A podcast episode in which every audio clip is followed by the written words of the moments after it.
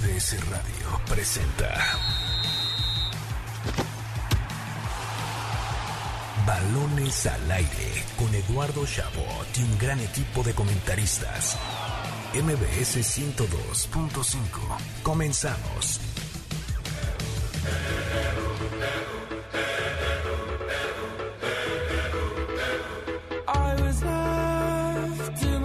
Arrancamos balones al aire en este sábado, sábado 16 de enero del año 2021, nuevamente en vivo. Gracias a todos ustedes por sintonizarnos aquí en el 102.5 de FM MBS Noticias para hablar de deportes, para platicar, para divertirnos con lo bonito que es el mundo deportivo. Tenemos mucho de qué hablar. Está la jornada 2 de la Liga MX, los playoffs de la NFL, la actividad en la NBA, por supuesto que el fútbol europeo que está que arde, así que no se despegue. Yo soy Eduardo Chabot y tengo el placer de presentar a mi querido Carlos Alberto Pérez un sábado más aquí. Hola, ¿qué tal Eduardo? A todo el auditorio que nos escucha, a Héctor, que también nos escucha, a todos los que nos están escuchando, feliz de estar aquí una vez más, con muchísimo ánimo de, de platicar de deportes, porque porque por lo menos la NFL ya encara sus últimas semanitas, sus últimas tres semanitas. Eh, la NBA va empezando, va empezando bien, va, va, empezando interesante. Y sobre todo la Liga MX que se empieza a hacer que, ya, no, ya no es la primera fecha, ya vimos más o menos qué traen los equipos, vimos más o menos qué trae el poderoso América de Santiago Solari, que me tiene muy emocionado, y también el poderoso Monterrey de Javier Aguirre, y hoy, hoy, hoy sábado se enfrentan esas dos instituciones fuertísimas, fortísimas. La semana pasada yo critiqué que un partido como el de León Tigre se jugara en semana 1, y voy a criticar que un Monterrey América, con el partidazo que es, con las plantillas, con los técnicos, esté en una fecha 2 donde apenas nos vamos aclimatando. A mí no me gusta en lo absoluto. Pero bueno, mínimo tenemos un partido que, nos emociona para esta noche. Eh, Héctor Hernández no puede estar presencial hoy, estará vía telefónica ya en unos minutos con nosotros para platicar de todo lo que será esta gran jornada, como dijimos, ¿no? La NFL que está que arde ya en esta recta final, así que no le cambie, quédese con nosotros y aquí comenzamos. Balones al. El arranque con Carlos Alberto Pérez.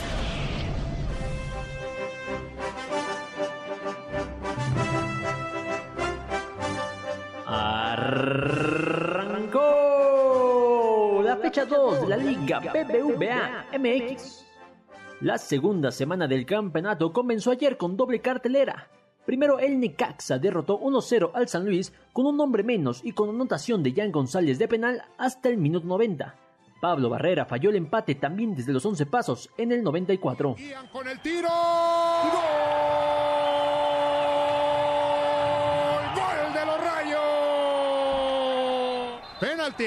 Barrera en el cobro.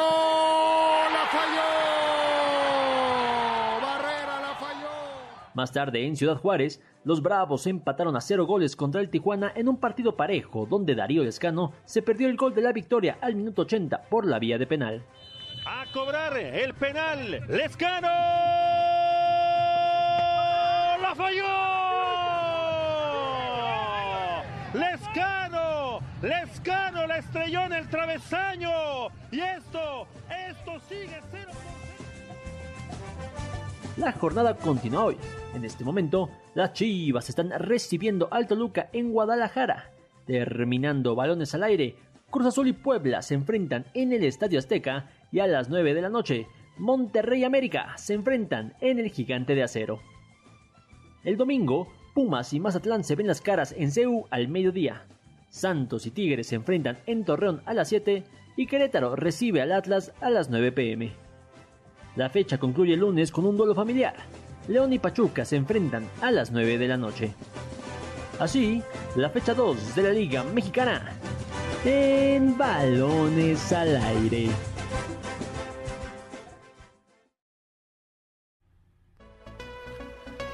¿Te has perdido algún partido de tu equipo favorito? Con caliente.mx podrás disfrutar, estés donde estés, de los mejores deportes. La casa de apuestas líder en México te ofrece el streaming de las mejores ligas de fútbol, básquetbol, béisbol y demás. ¿Qué debes hacer? Descarga la app, regístrate en caliente.mx y obtén 400 pesos de regalo. Caliente.mx, más acción, más diversión. Escuchamos el arranque cortesía de Carlos Alberto Pérez, los audios de tu DN de lo que fue el arranque de esta jornada. Un arranque, la verdad, muy triste que es pues la descripción de una jornada 2 y donde lo que más destacó además de la victoria del Necaxa, como bien mencionabas Carlos Alberto, es la lesión de Unai Bilbao que choca con una publicidad de estas que están ahí estáticas al lado de la portería y un clavo pues prácticamente en una imagen de verdad eh, muy agresiva para, para la gente, le, destroza la rodilla al estilo de, se acordarán algunos de la de Giovanni Dos Santos en el clásico Chivas América hace un poco más de un año. Sí, la, diferencia es que la de Giovanni había sido con los tacos, los tacos de un futbolista de, de briseño, y esta vez fui con,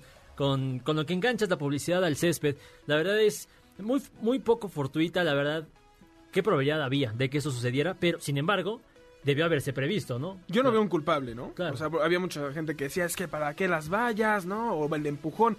Vaya, son muchos eh, pequeños detalles que se juntaron para que esto sucediera. Me parece que, que no hay un culpable. Y me gustó que Mikel Arriola, nuevo presidente de la liga, salió hoy en redes sociales a, hablar al respecto, ¿no? No esconderse, no dejarlo ahí volando. Dijo, se debe de quitar esto, vamos a tratar de solucionarlo, ¿no? Porque pues se está poniendo en riesgo la integridad del futbolista. Eso me, me agradó.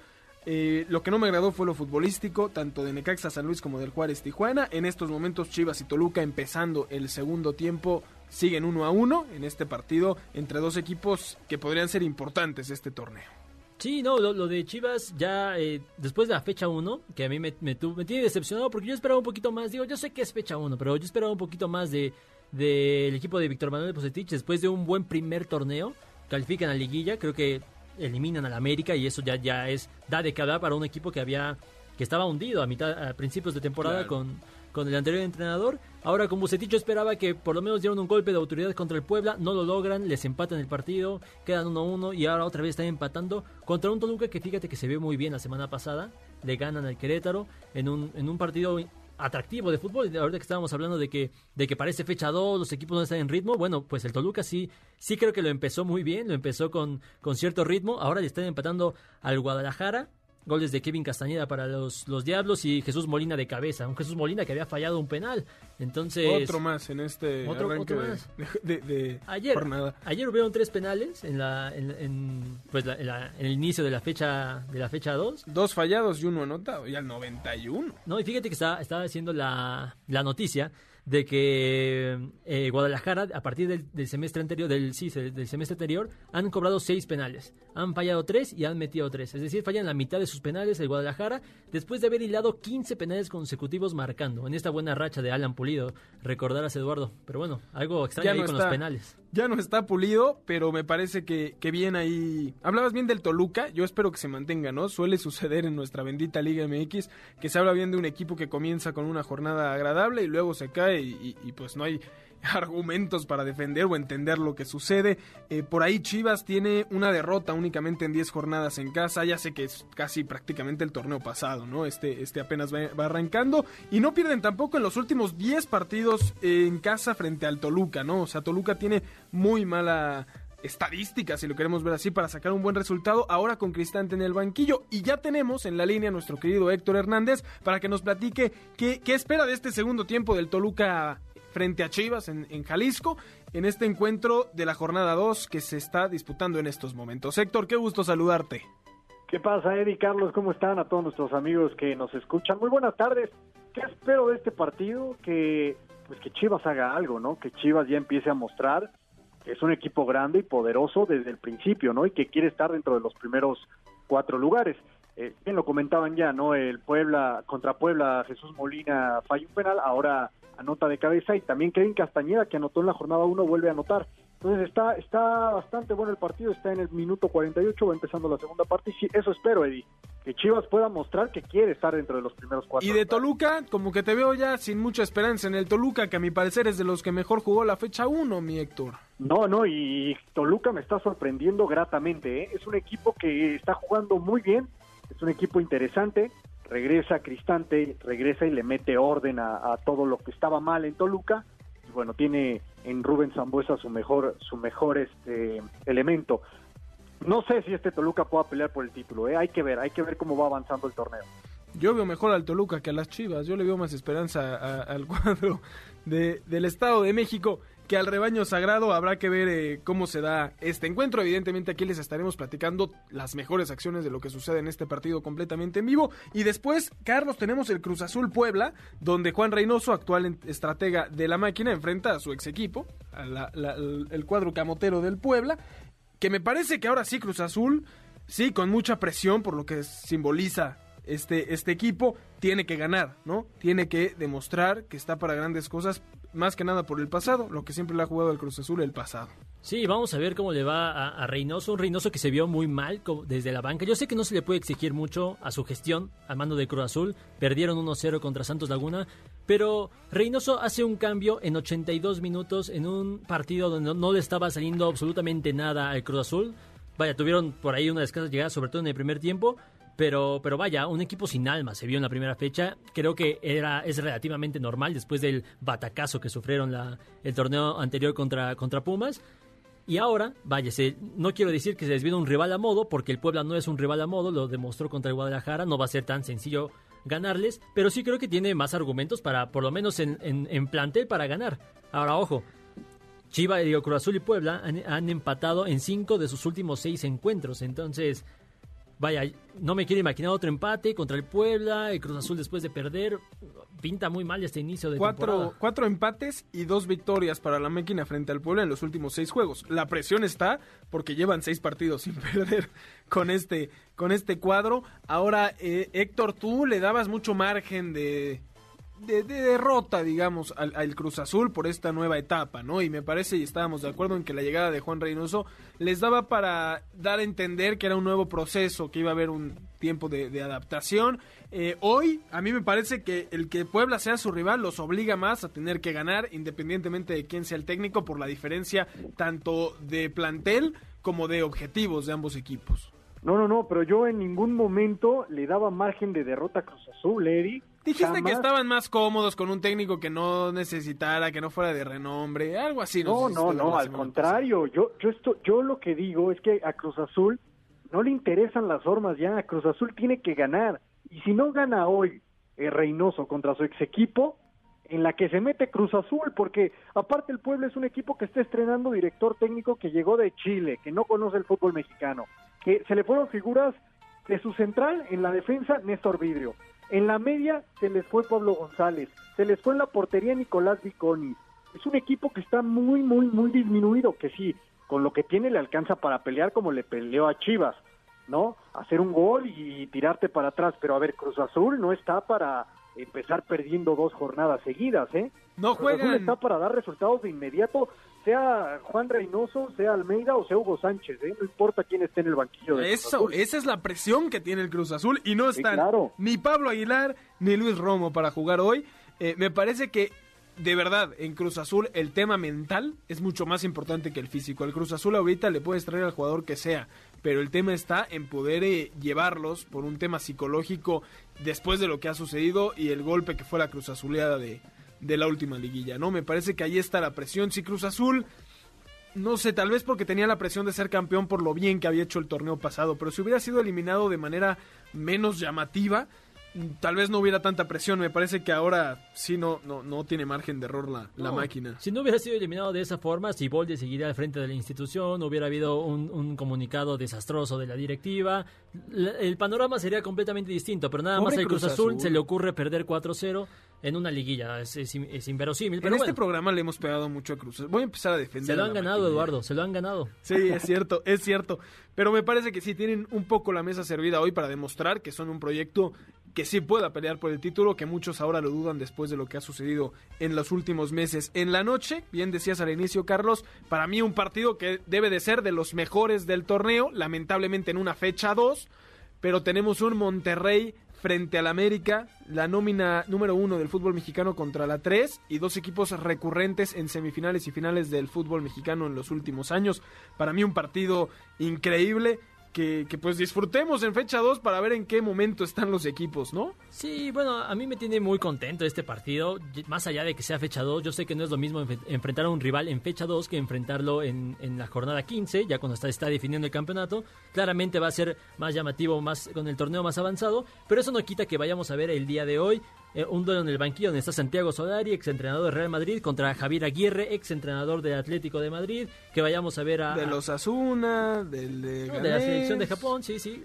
No, y, Aguirre, tiene más experiencia que, que Solari y, yo lo pongo como claro favorito desde el banquillo, por lo menos por, por trayectoria. Claro, mira, por ahí, y, hoy lo, estaba verificando, eh, no les tocó enfrentarse, ¿no? En, como técnicos en España, porque en la temporada o tres cuartos de temporada que estuvo Santiago Solari al frente del Real Madrid, no le tocó frente al Leganés de, de Javier Aguirre. Ahora, Santiago Solari como jugador del Real Madrid sí enfrentó en cuatro ocasiones al Osasuna y Atlético de Madrid, si no me equivoco, de Javier Aguirre.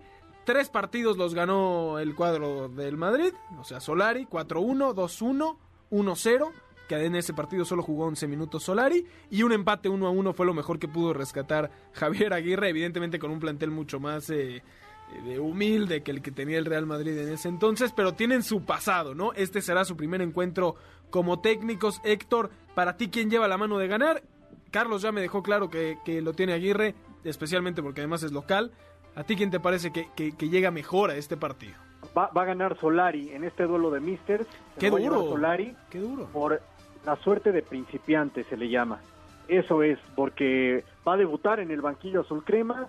Ojo que no tiene jugadores importantes como Pedro Aquino, ¿eh? Pedro Aquino entró contra San Luis y le cambió la cara al equipo, ahora no va a poder contar con el Pedro. Pero la semana pasada le pegaste con todo a Pedro Aquino, ¿eh? Por ahí dijiste que nos lo vendieron como la gran contratación y mírate ahora, en Sí, qué fácil sí, te sí, convenció. Sí, no, me, periodicazo en el hocico el que me dio Pedro Aquino. Pero sí, hoy te lo digo, hoy gana Solari, ¿eh? La suerte del principiante, me parece que los jugadores van a entrar con otro chip, a pesar de que Aguirre es un eh, viejo lobo de mar que se la sabe de todas, todas. Y la verdad es que le ganó muy cómodamente al Atlas. Entonces, ya, Aguirre dijo ¿eh? que no le importaba las formas en las que ganara, lo importante era ganar, pero también no va a tener elementos importantes como Joan Estefan Medina y Vincent otro jugador que ahorita se me, se me acaba de borrar. Y Vincent Janssen, exacto.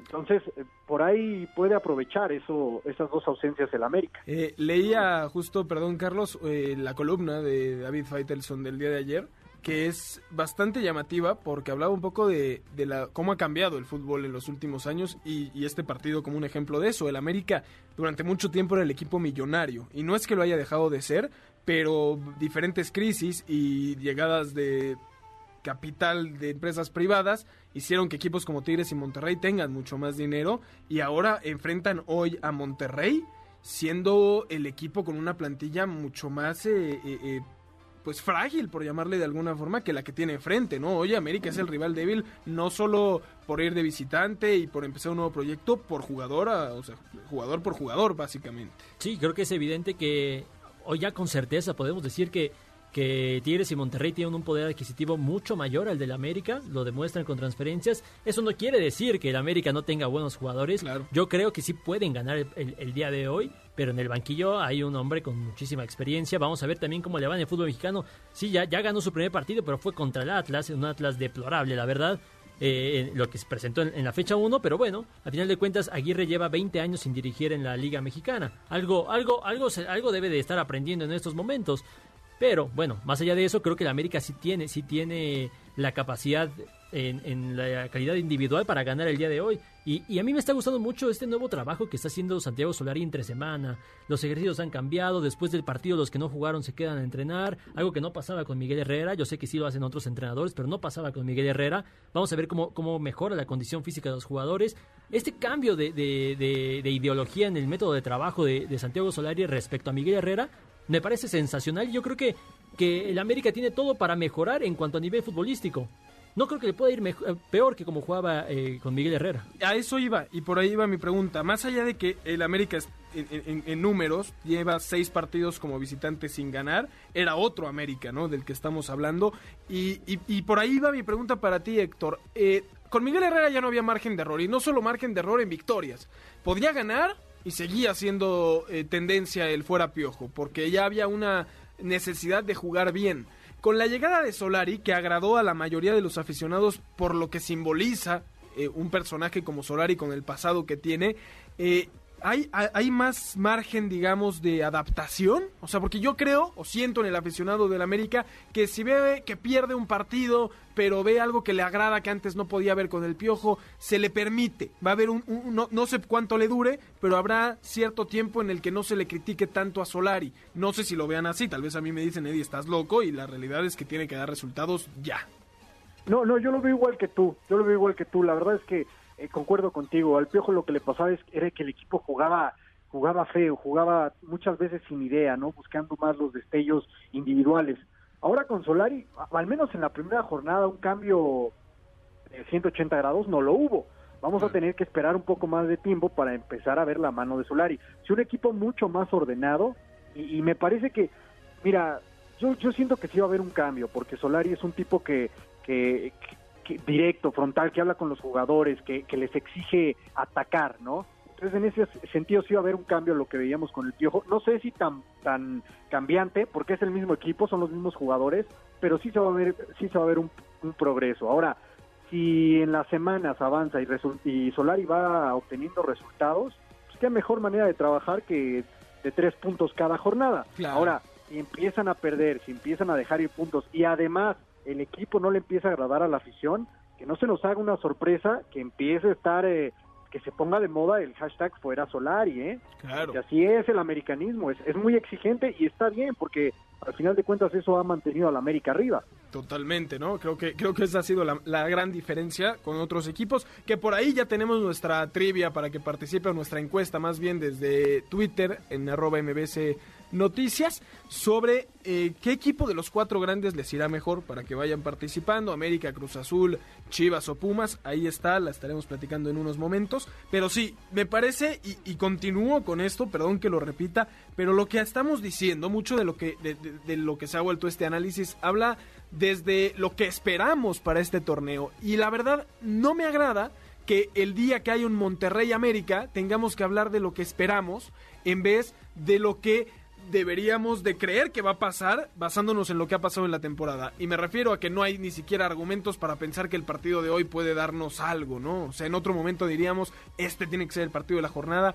Ahora con dos técnicos nuevos, adaptándose, yo no sé si va a ser un partido, ojalá que así lo sea y me cae en la boca, pero yo no sé si va a ser un partido que digamos, no hombre, qué equipazos traen estos dos. Sí, creo que si, si hoy el partido es bueno, es, espectacular, va a ser más por la destreza individual que por lo trabajado que esté. O hasta incluso por errores que tengan de, de, de de que se estén acomodando, ¿no? Sí, de, inicio de temporada. Claro, totalmente. Pero bueno, es un partidazo y habrá que disfrutarlo como tal mientras no haya aficionados y demás, todo, todo lo que llegue es bueno. El mañana hay otro gran partido, que es el de Pumas Mazatlán, y lo digo porque alabamos bastante lo que hizo Mazatlán la, la fecha pasada y enfrenta a unos Pumas que por lo menos Carlos hablaba de un proyecto que le gustaba mucho y que además pues contaba con la participación de muchos canteranos que es una marca registrada de los Pumas. No importa si nunca has escuchado un podcast o si eres un podcaster profesional. Únete a la comunidad Himalaya. Radio en vivo. Radio en vivo. Contenidos originales y experiencias diseñadas solo para ti. Solo para ti. Solo para ti. Himalaya. Descarga gratis la app. No, sí, lo de, lo de Pumas a mí me tiene, o sea, no me tiene impresionado, tampoco creo que sean candidatos al título como lo fueron en el semestre pasado, lo fueron hasta que ya estaban en la final, creo que fueron candidatos realmente al título, al final no lo consiguieron, pero me gusta el, trabajo juvenil que está, que está haciendo Andrés Delini, creo que creo que tiene muchísimo valor y se lo tendríamos que dar porque está debutó tres jóvenes la semana pasada. Creo que creo que lo de lo de Lini tiene todo que aplaudir porque con un, un plantel muy muy escaso ha sacado resultados, ¿no? Y por lo menos ya la, semana pasada no perdió, que ya es una gran una gran Es que no puede ser que estemos hablando de que por lo menos Pumas no perdió cuando estamos hablando del finalista del torneo pasado. O sea, yo sé que hay que exigirle y, incluso la semana pasada eh, defendí, ¿no? Que a Pumas no habría que, que, que ponerle como objetivo quedar entre los primeros cuatro pero me niego a no pedirle que mañana consiga la victoria, ¿no? Frente a Mazatlán jugando en casa, un equipo que lleva 13 partidos sin perder en, Ciudad Universitaria, Héctor, me parece que Pumas por más que tenga disminuido el plantel y todos los golpes económicos y de plantel que le han surgido en el último año, mañana tiene que ganar porque de eso se trata. Lo decíamos con América, ¿no? Tú mismo lo decías. Eh, la presión de ser un equipo importante es que pase lo que pase tienes que dar resultados y Pumas no se puede dar eh, el lujo de no dar resultados basándose en la falta de jugadores o, estos problemas. Que, Pumas no jugó mal contra Cholos, hay que decirlo. Para nada. Pumas, Pumas no jugó mal contra Cholos y dio ocho disparos a puerta, de hecho, y no pudo concretar el gol. Ahora es normal con la salida de uno de tus elementos más importantes como lo era Carlos González, ¿eh? que viene incluso a cambiar hasta la formación. Pumas jamás había jugado con uno en punta, siempre jugaba con Dineno y González como referentes de ataque, ahora tiene que estar solo Dineno y le está costando, es normal. este cambio debe de adaptarse bien el equipo y lo debe de adaptar bien Lilini. Por el otro lado, Mazatlán hizo cuatro disparos a puerta en su partido contra Necaxa y metió tres. Entonces, Mazatlán está, está viendo que hay, hay poderío ofensivo. Acaban de contratar al brasileño eh, Augusto, Giovanni Augusto, entonces tampoco se van a enfrentar a un flan. No me, no me sorprendería que Mazatlán rescatara incluso los tres puntos en CU. ¿eh? Ahora, si Pumas quiere hacer lo mismo que la temporada pasada, debe de seguir la misma fórmula, hacer una fortaleza CU. ¿Cuántos partidos perdió Pumas en casa el torneo pasado? Ni uno, ni uno. Entonces, esa es la fórmula que debe seguir teniendo Andrés Lilín y compañía para estar ahí arribita. Aunque empató siete, ¿no? Ojalá pueda ir de tres en tres. Pero, y con Talavera como, como figura, no, pero, decirlo también. Pero al final de cuentas son 13 partidos invictos los que lleva Pumas en CEU. Es una cifra impresionante para, para un equipo de universidad. Y sí, lo decía, lo decía Héctor, no se vio mal eh, Pumas contra Cholos, dio un buen partido, pero Así como Jonathan Orozco fue eh, el jugador del partido para. El jugador del partido, sobre todo para Cholos, también Alfredo Talavera tuvo grandes atajadas a pesar de, de no, no, estar hostigado todo el tiempo. Entonces, creo que más, más allá de sí eh, formar una fortaleza CU, tiene que volver a hacer bien sus cimientos en la defensa, que lo mencioné en muchísimas entrevistas de Lini. Esa va a ser la base para para sumar puntos, no perder, y por lo menos así lo medio consiguió contra Cholos. Veo ya la sangre púrpura en Héctor, ya veo que se está subiendo al barco de Mazatlán, me gusta, me gusta, ojalá lo podamos eh, ver más en este torneo. Pero bueno, antes del corte les quiero preguntar a ustedes, ¿con quién se quedan de los cuatro grandes para dar una mejor impresión en, en este torneo, Carlos? Ah, bueno, yo sí, desde que lo preguntaste me quedé pensando, dije que es una buena impresión, me parece que ¿Quién llegará más lejos? ¿quién, llegará más lejos? Me parece más concreta, porque yo creo que Chivas puede ser semifinalista del torneo. Yo tengo toda mi fe puesta en Víctor Manuel Bucetich, pero también creo que el América. Pero, sin embargo, al América se le va a exigir el título, el título, y a Chivas, yo creo que con las semifinales está más que satisfecho. Entonces, entonces yo creo, yo creo que el que va a llegar más lejos en esta temporada va a ser América y Chivas, se va a aplaudir más a Guadalajara y va a quedarse como el, el, de... O sea, ambos van a llegar a la misma instancia. Sí, sí, no sé si sin lugar a dudas, pero, creo que va a ser Chivas. Totalmente. Héctor. Híjole, yo, yo, yo me quedo con Pumas y con América porque los veo más consistentes. O sea, veo a, Pumas y América con un nivel que mantienen jornada tras jornada. La verdad, Chivas te da 10 minutos muy buenos y luego 20 pésimos. Y Cruz Azul, bueno, Cruz Azul es el equipo más impredecible del mundo. Hoy, hoy sale a golear a Puebla y mañana pierde contra Querétaro. No, entonces yo me voy a quedar con Pumas y con América, nada más por la consistencia que tienen sus planteles. Lo único que sí podemos estar seguros es que Cruz Azul no va a ser campeón, entonces ya. Y que la gente que ha participado en la encuesta lo piensa igual, ¿eh? América va en primero con 39%, Chivas lo sigue con 25%, luego está Pumas con 18% y con 17% lo tiene el cuadro de la máquina. O sea, una encuesta que si la hacíamos hace seis meses, Cruz Azul hubiera estado hasta arriba, ¿no? ¿Cómo, cómo cayó con un partido tanto la máquina? Yo me quedo con los Pumas. Para mí, lo que tiene Lilini, de los equipos, Bucetich tal vez también porque lleva ahí, pero me parece que de los cuatro, quien más tiene un proyecto ya plasmado y que podría verse a largo plazo es el de Pumas y me gusta, entonces me, me voy a quedar con el cuadro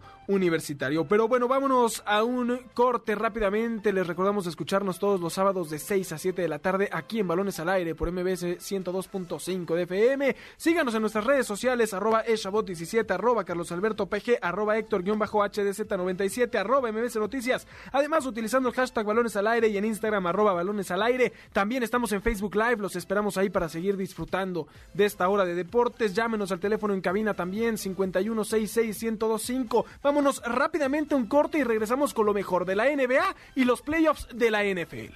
Balonazos al aire. El Wolverhampton sin Raúl Jiménez volvió a perder en la Premier League y desde la lesión del mexicano solamente han podido ganar una vez en nueve partidos de liga. El Fútbol Club Barcelona aplazó hasta marzo las elecciones para designar al nuevo presidente de la institución debido a la pandemia por el coronavirus. El club culé lleva casi tres meses sin máximo dirigente tras la renuncia de Josep María Bartomeu. A falta de confirmación oficial, Mesut Özil llegó a un acuerdo para rescindir su contrato con el Arsenal de Inglaterra y firmar por el Fenerbahce de Turquía en este mismo mercado. James Harden abandonó los Rockets de Houston en medio de la polémica y este sábado ya debutó con los Nets de Brooklyn.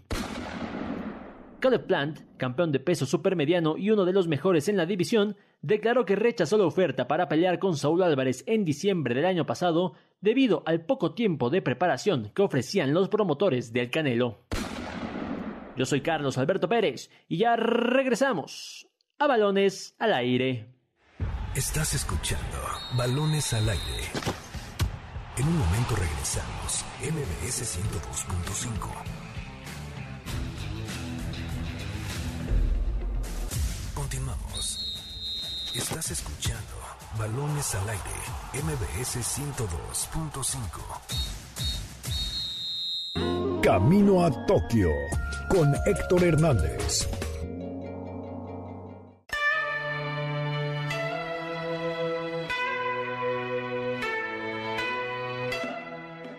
Estamos a 188 días de dar inicio a los Juegos Olímpicos de Tokio 2020 en el 2021. Pero a 188 días, ese inicio es más incierto que saber cuándo se retirará Bufón. Taro Kono, ministro de Administración y Reforma de Japón, mencionó en la semana que el magno evento está en la cuerda floja y que puede pasar cualquier cosa. Esto debido al repunte de la pandemia de coronavirus en el país nipón y en todo el mundo. Incluso, el ministro recomendó al Comité Olímpico Internacional que piense en un plan B y un plan C, pues la situación no está nada fácil. Por otro lado, los japoneses tampoco quieren que se lleve a cabo la justa, pues en una encuesta realizada por Kyodo News se mostró que el 80% de los encuestados quieren que el evento sea cancelado o postergado nuevamente. Para balones al aire, Héctor Hernández. Estamos de vuelta en Balones al Aire por MBS 102.5 de FM. Yo soy Eduardo Chabot, me acompañan Carlos Alberto Pérez y vía telefónica Héctor Hernández. Escuchábamos Camino a Tokio de nuestro querido Héctor. Mientras entramos al tema NBA, porque se puso el tema de fuego esta semana, querido Héctor, con la transferencia de James Harden que despotricó contra sus Rockets en un intento ya de, ¿cómo decirlo, no? Ya, ya de desesperado de poder salir de la institución y finalmente es contratado por unos Nets que tienen a Kevin Durant y a Kyrie Irving entre comillas porque juega cuando quiere y cuando no. No, hoy en estos momentos los Nets, aunque van perdiendo por tres puntos frente al Magic, ya están con James Harden en la duela, en un partido en el que lleva 13 puntos, 9 asistencias y 7 rebotes. Este cuadro de Brooklyn pinta para pues pelear por mínimo la conferencia este. Sí, claro, sin duda, sin duda. Ahí están a media tabla, están dentro de los primeros ocho, seguro van a estar peleando por eh, el este. Eh, vámonos por partes. A ver, Kyrie Irving también multado por eh, ir a una fiesta no permitida bajo los protocolos de la NBA. Me parece que son 50 mil dólares los que va a tener que pagar y por romper con el aislamiento que, que, dice el reglamento de la liga.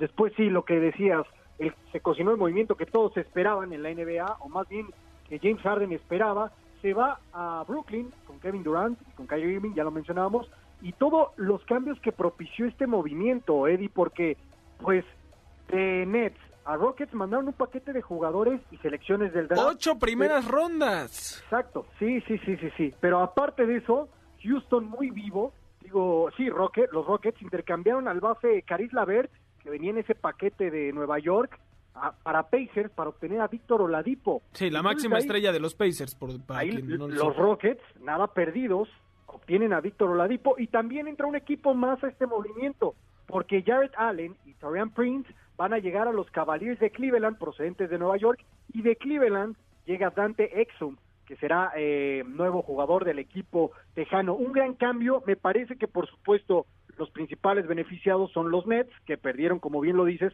ocho, ocho primeras selecciones del draft, y después otro beneficiado me parece que son los Rockets, porque tienen a Marcus Cousins, porque tienen a John Wall, y aparte ahorita con Víctor Oladipo, ya armaron su Big Three, ¿eh?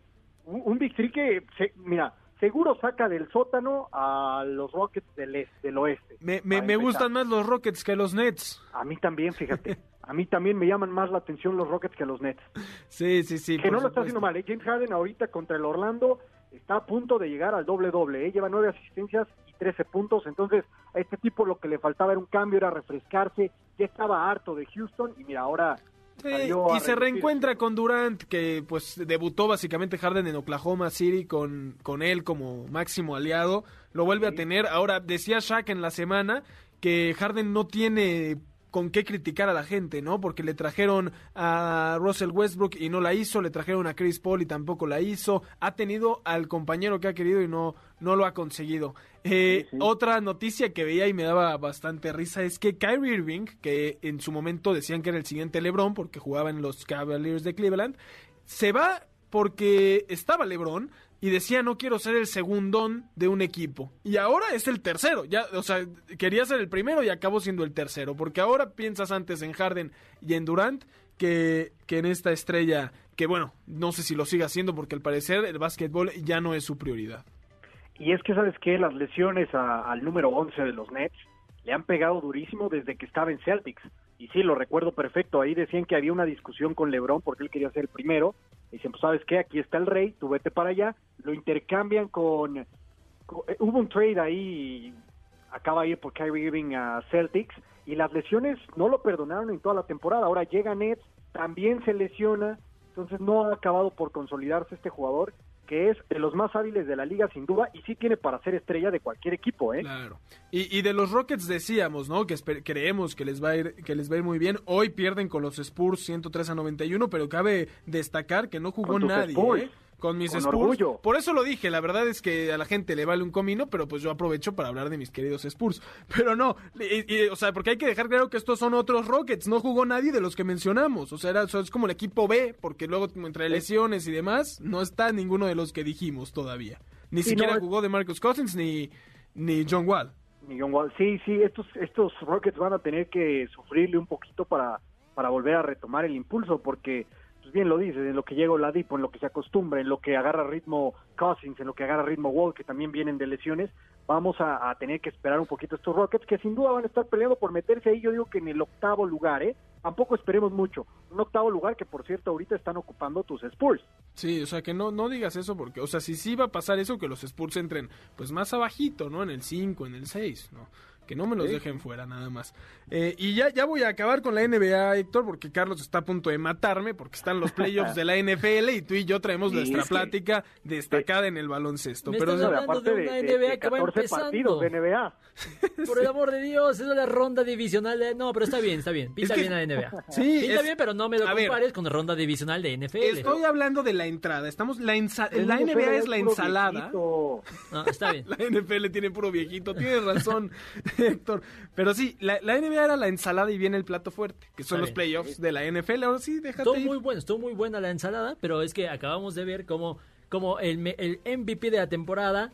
Aaron Rodgers acaba de establecido por ti establecido por por mí por por la gente que ve fútbol americano Eduardo no me dejarán mentir el MVP de esta temporada no sé no sé qué, qué opinión le merezca Héctor es es Aaron Rodgers, ¿no? Y ya avanzó la ronda divisional, va a estar esperando eh, ganador entre, entre Tom Brady y Drew Brees para saber quién avanza al, al, Super Bowl, ¿no? Pero bueno, eliminaron a los Rams, unos Rams que se vieron fenomenal contra Seattle, los detuvieron 11 puntos hizo Seattle en una exhibición a defensiva sin Aaron Donald eh, en, uno de, pues, un partidazo que, que, se dio sin su mejor defensiva, ¿no? Pero bueno, ahora ya no pudieron continuar a los Green Bay Packers. Pero yo quería preguntar a, a Héctor si sí cree que, que Aaron Rodgers es el MVP de la temporada. Pues yo creo que sí, ¿no? Es uno de los más constantes. Es un eh, también otro viejito que está jugando muy bien. Pero a ver, aquí la pregunta no es si va a ser el MVP, porque yo creo que a Aaron Rodgers le da igual si va a ser el MVP. Aquí la pregunta es quién va a ganar el campeonato, quién va a ganar el Super Bowl 51, Charlie. No, pues sí, y, es creo que es la, pregunta que de verdad importa y para ello tendrá que esperar al rival que se enfrentan mañana.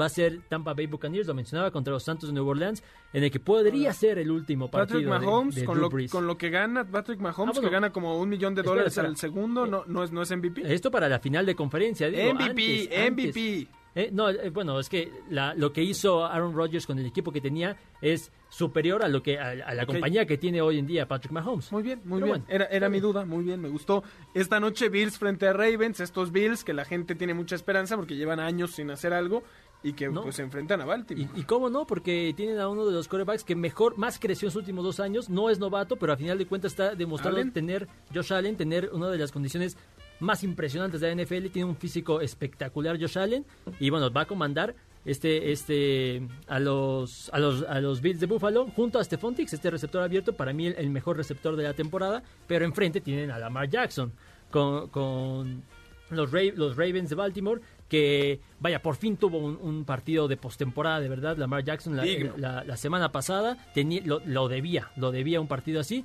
avanza en la ronda divisional y creo que este es el partido más parejo, el que se viene hoy a las... media hora. A, las 7, sí.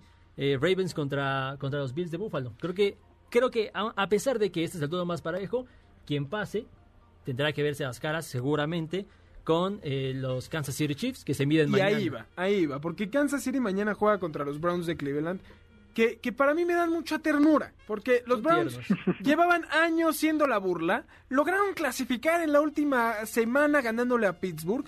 Todavía yo te decía la semana pasada que le ganaron al equipo B de Pittsburgh y ahora tenían que volverle a ganar a los Steelers ahora contra el equipo A, que iba a ser imposible estos Steelers que estuvieron invictos tantas semanas. Y les ganan. ¿Y qué les dan enfrente? Al mejor equipo de la NFL en estos momentos para que los acribillen. Pobres de mis Browns. Y no nada más ganaron a los Steelers, los, apalearon 48 puntos a 37. Sí tuvieron ahí carencias a la defensiva con un buen Roethlisberger, a pesar de que se le vio se le vio con muchísimos errores, no fue un mal partido como se le un tan mal partido como se le quiere hacer ver, pero al terminó llorando, mi Carlos. Pero al final de cuentas terminó llorando porque les anotaron 48 puntos, sabe Roethlisberger que no tenía no iba a tener muchas oportunidades como la de esta temporada habían sido invictos 11 semanas consecutivas. Pero bueno, al final de cuentas sí, espectacular lo de, lo de los Browns, espectacular cómo aprovecharon esta polémica con Juju Smith, pero al final de cuentas se van a enfrentar al mejor equipo de la liga, Kansas City, que tiene todos los argumentos, absolutamente todos, no hay ni uno en el que no sea superior a los Browns de Cleveland. Y como decías, a las 5.40 están los Saints de Nueva Orleans contra los Buccaneers de Tampa Bay en este duelo entre Drew Brees, que cumplió ayer 42 años, y Tom Brady, que ya tiene 43. Y el que gane se va a enfrentar a Aaron Rodgers, que también tiene cuarenta y tantos. Entonces, creo que Héctor lo definió bien en esto de la NFL, de los viejitos, pero que además habla mucho de la capacidad de estos corebacks que han logrado mantenerse hasta pues niveles muy altos de exigencia ya en una etapa muy madura de su carrera. Me parece que el partido de mañana, más allá de que no sea con los Patriots, es un partido que todo aficionado de la NFL quiere ver por lo que significan Drew Brees y Tom Brady y enfrentarse en postemporada. Sí, a fin de cuentas, aunque no tenga los mismos supertazones, creo que es un duelo de leyendas. Drew, Brees contra contra Tom Brady. Contra Tom Brady. Entonces, es un partido de dos imperdibles porque incluso podría ser el último en el que se enfrenten dos colosos de esta magnitud. Sí, es cierto, ya están grandes, ya, ya no es el mismo físico de antes, pero tienen la calidad y la demostraron en la ronda de comodines. Ambos jugadores fueron claves para, avanzar a la siguiente fase. Entonces creo que este es el duelo más atractivo, por lo menos en nombre en cuanto a corebacks. Ahora también en equipos es un buen, es un buen partido, son, es, un, es, un, partido parejo, entonces promete ser, vaya, no se va a definir como, como se definió el de los Browns, ¿eh? Va a ser un muy buen partido a pesar de que están grandes. Y yo quiero nada más dar el dato. En el lado de la conferencia americana sí teníamos, mencionaste a Aaron Rodgers con una edad avanzada, Tom Brady 43, Drew Brees con, 43, con 42. Pero en el lado de la americana teníamos a Josh Allen, 24 años, Jamar Jackson, la misma edad, y Patrick Mahomes, la joya de la corona, junto a Baker Mayfield todos por, por abajo de los 25 años. O sea, el Super Bowl, sea cual sea, va a ser experiencia contra juventud. Exactamente. Una vez más, porque así, así sucedió el año pasado. Entonces, vaya, eh, a cara y cruz en, esta, en, esta, en estos playoffs de NFL. Héctor, querido, ¿con quién te vas de cada conferencia para el Super Bowl? Yo me voy a la, la fiesta grande de esto, ¿no? O sea, ¿quién va a llegar de cada conferencia al Super Bowl? Sí, sí, como debe de ser. Eh, y no sé, mira, no, no, la verdad no tengo idea, pero yo me voy a quedar con los Chiefs. La honestidad antes que nada, así me gusta, Héctor, así me gusta. Correcto, pues es que mira, si no sabemos definir quién va a llegar más lejos de los cuatro grandes del fútbol mexicano, ¿qué vamos a saber de bronca, no? pero yo me quedo con los Chiefs, fíjate, es un equipo que ha mostrado 14 ganados, 2 perdidos en la temporada, tú me dirás quién es el guapo que se les va a poner enfrente a hacerles partido. Totalmente. Sí, sí, sí, yo, yo concuerdo en que Kansas. Y del otro lado me voy a ir con Green Bay. Me convenció Carlos con todo su speech de, de Aaron Rodgers, lo puso ahí en un altar. Y, y, me parece que además este pues ya está más avanzado que Saints y Buccaneers que tendrán que darse un buen un buen golpe mañana para ver quién avanza. Yo me voy con Green Bay frente a Kansas City para el Super Bowl. tuviste más probabilidades de acertar con ese con ese pronóstico. Yo también, eh, aparte ese, ese ese Super Bowl se viene platicando y hablando desde que comenzaron los playoffs, desde incluso antes de que de que termine la temporada regular, los favoritos para llegar al Supertazón van a ser, eh, eh, son Kansas City y Green Bay, ya avanzaron sus respectivas rondas, vamos a ver la exhibición de Kansas City mañana, pero yo creo que no, ah, es imposible quitar eso un favorito, más allá de que los Bills de Buffalo con Josh Allen les puedan hacer partido a, Kansas City. Ahí, ahí tendremos toda la actividad de la NFL ya la semana que sigue para tener los campeonatos de conferencia. Héctor Hernández, te agradezco enormemente que a pesar de las circunstancias hayas podido estar con nosotros vía telefónica y seguir disfrutando, riéndonos y divirtiéndonos con el deporte.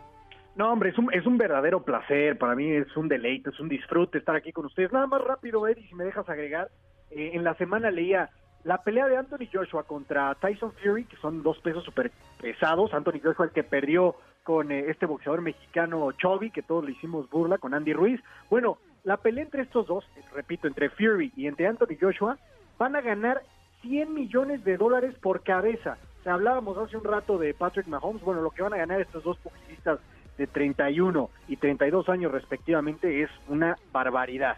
No, pues ya deberíamos dedicarnos más a esto del boxeo. Yo creo que nos puede ir mejor si, si le tiramos por ahí, Héctor. Sí, no, y aparte damos el peso de los pesados. Eso. Muy bien, Héctor, de verdad te lo agradezco de todo corazón. Ojalá la próxima semana ya podamos tenerte aquí con nosotros en cabina.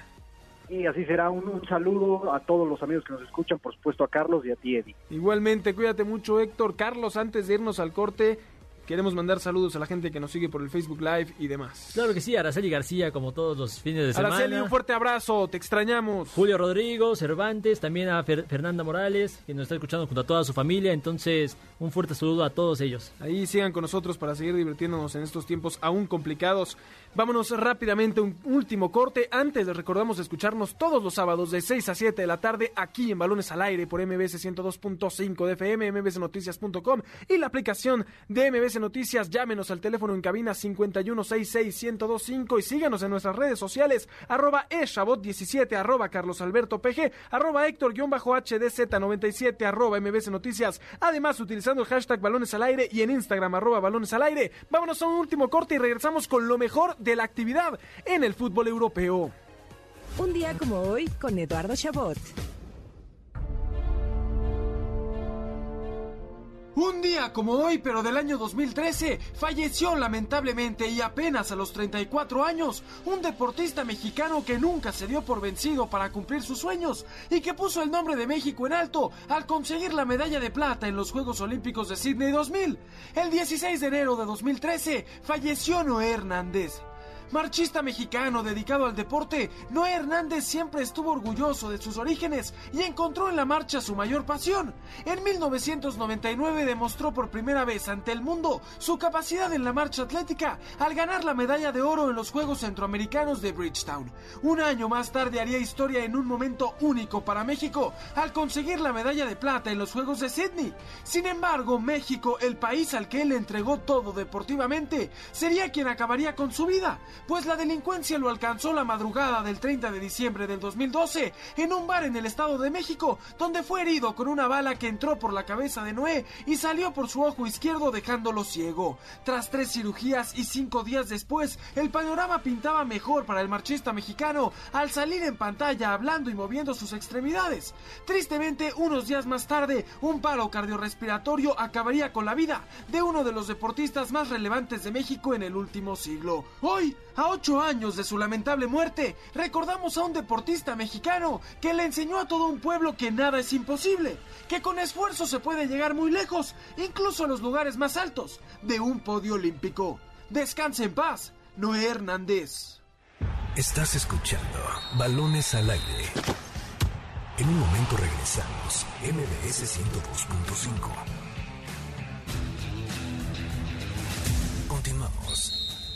Estás escuchando Balones al Aire, MBS 102.5. Deporte Palomero con Jessica Kerbel. Esta semana, el periodista Amir Ibrahim sacó a la luz una investigación donde muestra cómo funciona la red entre promotores, jugadores y hasta directores técnicos para la adquisición de futbolistas a veces de manera ilícita en el fútbol mexicano. Por eso, en el Deporte Palomero del día de hoy, te recomendaremos una película mexicana del 2008 que dentro de los muchos temas que toca sobre la realidad de los futbolistas en México y su relación con la sociedad, habla sobre el negocio de promotores y los entrenadores. Su nombre, Rudo y Cursi. Rudo y Cursi es un film dirigido por Carlos Cuarón en producción con Alfonso Cuarón, Alejandro Iñárritu y Guillermo del Toro, protagonizado por Gael García y Diego Luna, en donde se cuenta la historia de dos hermanos de bajos recursos que logran llegar a la fama y el estrellato gracias al fútbol y en especial al promotor que los descubre en su barrio. Desde dramas amorosos, problemas de apuestas y hasta la intensa relación entre los dos hermanos que trasciende más allá de la cancha, esta película te da una perspectiva de algunas de las cosas que suceden en el detrás de cámaras del fútbol mexicano y cuántas cosas hay en el juego detrás de 90 minutos de un partido de fútbol. Así que no pierdas el tiempo y aprovecha este fin de semana para ver Rudo y Cursi. Escuchábamos el deporte palomero cortesía de Jessica Kerbel. Antes de irnos, Carlos Alberto, ¿qué tendremos en el fútbol europeo? Mañana hay tres partidas. Sí, para no extendernos, son tres partidos. Si les gusta el fútbol europeo, son tres juegos que no se pueden perder. A las diez y media de la mañana, Liverpool contra Manchester United, el clásico de Inglaterra. Quien gane va a ser líder de la Premier League. Ojo con el United, que no se cae, nada más no se cae y sigue primero. El siguiente, a la 1.45 pm, Inter contra Juventus, el clásico de Italia, también peleando la punta. No son los líderes, pero quien gane se va a acercar sin lugar a dudas. Y por último, la Supercopa de España. El Barça eliminó a la Real Sociedad, el Athletic Club de Bilbao eliminó al Real Madrid y ambos, Barça y Athletic, se enfrentan para obtener al supercampeón de, de España. Esto a las 2 de la tarde. Jornada de lujo para mañana. Carlos Alberto Pérez, muchísimas gracias por esta hora llena de deporte. No, hombre, a ti, Eduardo, a todo el auditorio, a Héctor que nos escucha, a Jessica, a todos, muchísimas gracias. A nombre de Héctor Hernández, de Carlos Alberto Pérez, de Jessica Kerber en la producción, de Neto en los controles, yo soy Eduardo Chabot. Gracias por escucharnos. Nos escuchamos, por supuesto, la próxima semana a la misma hora aquí en MBS 102.5 de MBS Radio presentó Balones al Aire.